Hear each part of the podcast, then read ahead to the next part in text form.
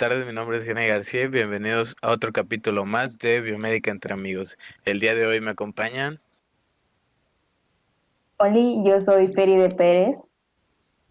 ¿Qué tal? Yo soy Jorge Castillo. Hola, yo soy Alexia Pérez y comenzamos.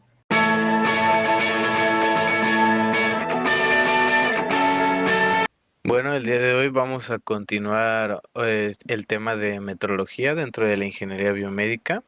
Este, el día de hoy vamos a ver un poquito qué es lo del flujo de trabajo con los distintos equipos que vimos en el capítulo pasado y también, pues bueno, cómo se puede determinar qué dispositivos eh, vamos a medir, cuál es primero, cuál es después, cuándo es cuando se necesita o no este algún equipo, un analizador. Digo, siempre se necesitan, pero hay veces en que el hospital pues no permite eh, no permite la compra, no se puede permitir la compra porque es una inversión muy grande.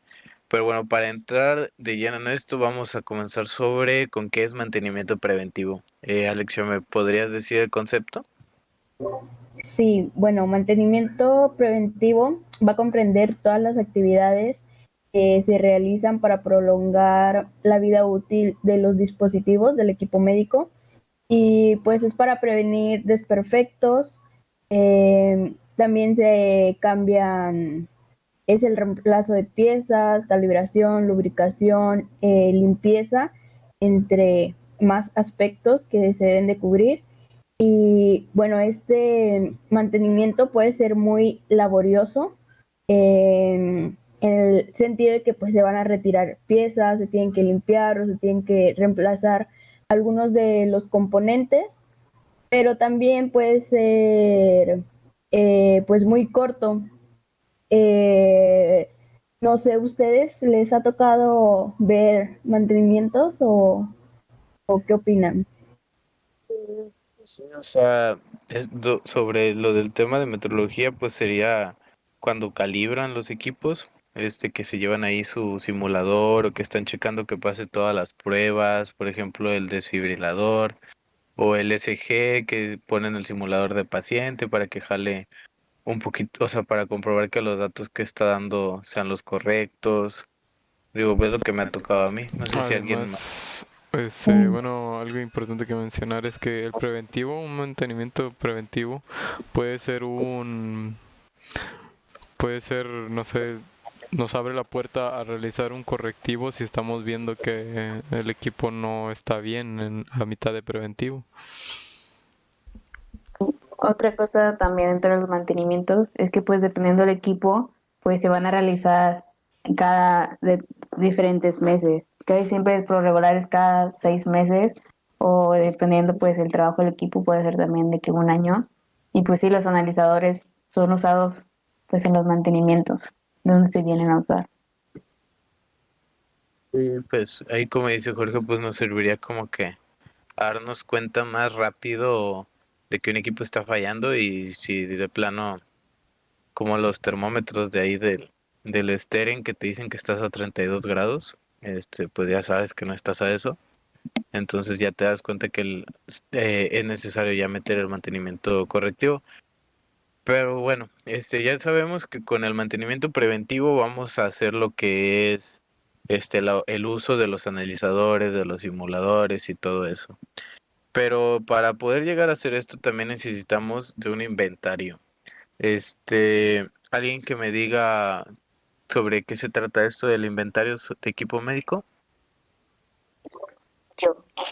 Bueno, pues el inventario va a ser de que una relación detallada de todos los activos con los que se cuenta en una organización o pues en este caso en un hospital y pues este inventario se tiene que actualizar cada que haya un equipo nuevo y pues continuamente, ¿no? Estar checando qué equipo entra y qué equipo también se da de baja y pues bueno, el tener un inventario va a tener muchas ventajas, como puede ser es que tú ves pues la, el tipo de equipo con el que cuentas en tu hospital, la evaluación técnica y pues también el inventario pues te va a ayudar para tener pues una gestión eficaz de los activos y pues también a su vez en el mantenimiento preventivo para facilitar pues la programación en el que le vas a dar pues el mantenimiento a los diferentes equipos con los que se cuenta es pues es muy importante esos son como que los puntos más importantes dentro del inventario. Yo creo que es muy importante estarlo actualizando eh, constantemente. Varios ingenieros eh, nos han comentado que se actualiza cada seis meses, eh, aparte de cuando va a entrar un equipo nuevo. Y también algo muy importante, creo que es homologarlos, porque tal vez en una área tiene un nombre el equipo y en otra área lo conocen con otro nombre, no sé.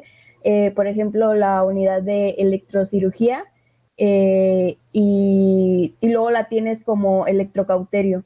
Entonces es mejor dejar un solo nombre y ya así llevas un mejor orden. Porque luego dicen, no sé, la unidad de electrocirugía y es cuál es esa. Yo la conozco como electrocauterio o no sé. ¿Qué otro equipo se les ocurre? Qué bueno que mencionas esos dos puntos, Alexia, porque de hecho, eh, tanto la estandarización como la actualización son dos de los pilares que nos hacen efectivo el, eh, un inventario. Eh, entre, bueno, entre otros, ¿verdad? Que, que vamos a encontrar, como el, el incluir solamente los, los equipos que creamos eh, críticos o que, o que creamos que son pertinentes eh, meterlos en, un inventario. Eh, no sé qué piensen ustedes, compañeros.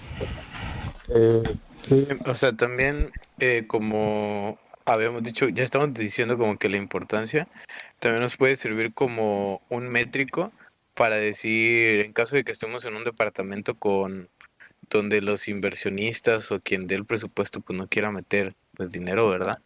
Este podemos decir, mira, ¿sabes qué? En el hospital tenemos tanto equipo médico que necesita de este simulador.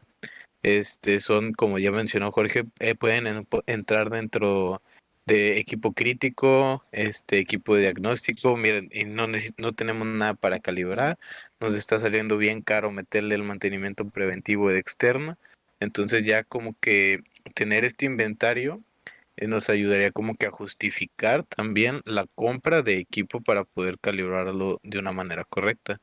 Y ahora sí, entrando ya en esto que mencionaba Jorge, que es lo de la clasificación de equipos, que es lo de equipo crítico, no crítico y de diagnóstico.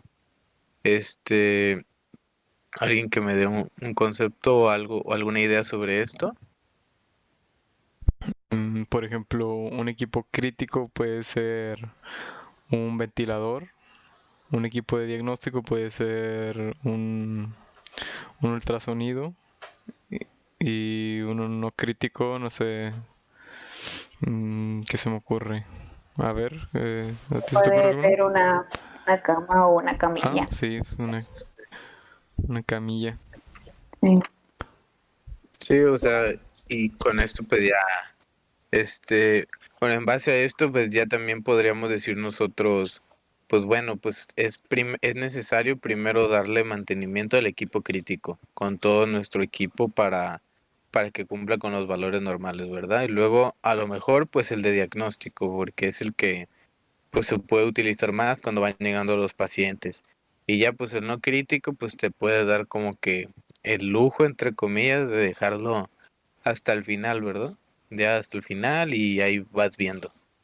También sobre eso, eh, nos mencionaba y que a mí se me queda mucho, eh, un Inge que todo el equipo que se encuentre en quirófano va a ser eh, como, clasificado como equipo crítico, ya que se encuentra en quirófano. y pues ya pensando es como que sí, porque no sé, van a estar en una operación y pues el equipo eh, a lo mejor falla o algo, pues es rápido atender eh, ese llamado. Y aparte, bueno, yo siento que esta clasificación de equipo de crítico, no crítico y diagnóstico también ayuda pues en el inventario, ya que pues así lo puedes clasificar de una u otra manera y pues ya es más práctico y pues todo se va todos los conceptos que hemos visto como que se van englobando.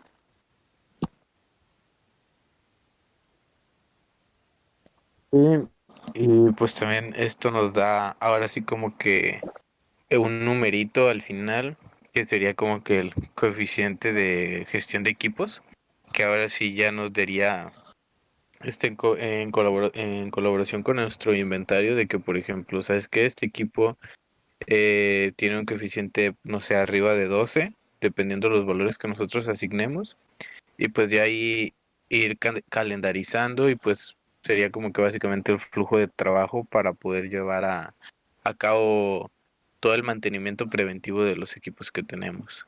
Este y bueno, pues yo creo que sería como que todo. No sé, siguen, seguirían algunas conclusiones, comentarios finales de mis compañeros. Eh, bueno, pues adelante.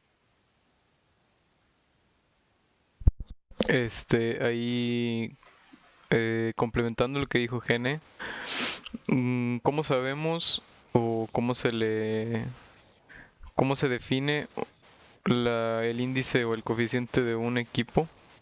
Pues existen dos existen dos fórmulas, la de Wang y Levinson, que solamente las voy a mencionar así porque eh, realmente en este momento no me acuerdo de, de la fórmula en sí. Y la de Feninco y Smith. Estos dos, estas dos fórmulas pues nos van a ayudar a calcular el coeficiente de, de importancia criticidad, por así decirlo de una manera burda, que nos van a decir más o menos eh, la importancia del equipo.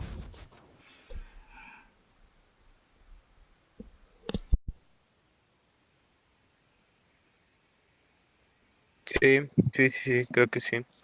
Este, bueno, pues entonces por este capítulo es todo. Ahora sí ya seguirían pues la despedida. Bueno, por mi parte es todo y gracias por escucharnos. Sí, de nuevo hay que agradecer a todos los que han estado han estado ahí viéndonos. Este, queremos pedirles una disculpa por porque nos retrasamos un poco con el los capítulos de esta semana. Sin embargo, fue por ahí por motivos académicos. Igual estaremos siguiendo con la con nuestra programación habitual. y pues eso es todo. Nos vemos en el siguiente capítulo y sigan aquí sintonizados con nosotros para más temas. Muchas gracias por escucharnos y nos vemos en la próxima transmisión. igual que mis compañeros, gracias por escucharnos y estar ahí pues en nuestros capítulos anteriores y pues sigan sintonizando Biomédica entre amigos para que conozcan más temas pues de los que hablaremos al respecto. Gracias.